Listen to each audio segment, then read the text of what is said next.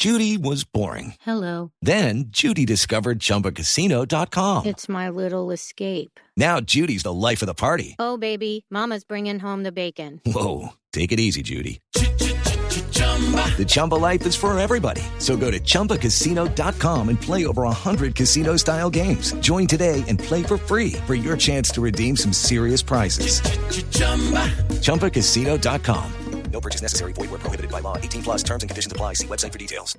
Dos de la tarde, 31 minutos. Aquí están las noticias. El expresidente Álvaro Uribe ya entregó ante la Procuraduría General las presuntas pruebas de manipulación de testigos en su contra ante los señalamientos por vínculos con paramilitares. En la sede del Ministerio Público está Simón Salazar.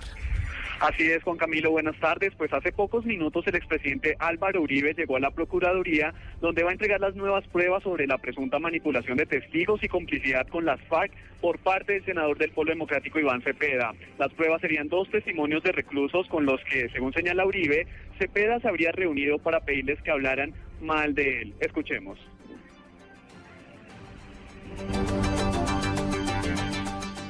Presenté denuncia penal contra el senador citante porque testigos han expresado sobre prebendas a sus familias a cambio de que acusen a Álvaro Uribe. Ahora hay dos nuevos testimonios de reclusos.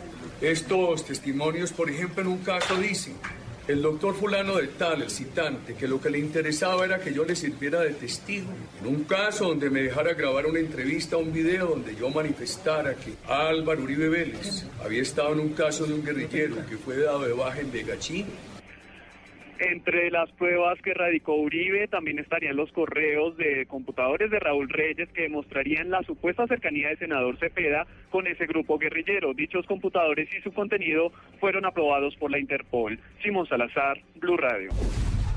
Simón, gracias. Y precisamente ya hay respuesta de Iván Cepeda ante las pruebas de Uribe en su contra en la Procuraduría General. Catalina Ortiz.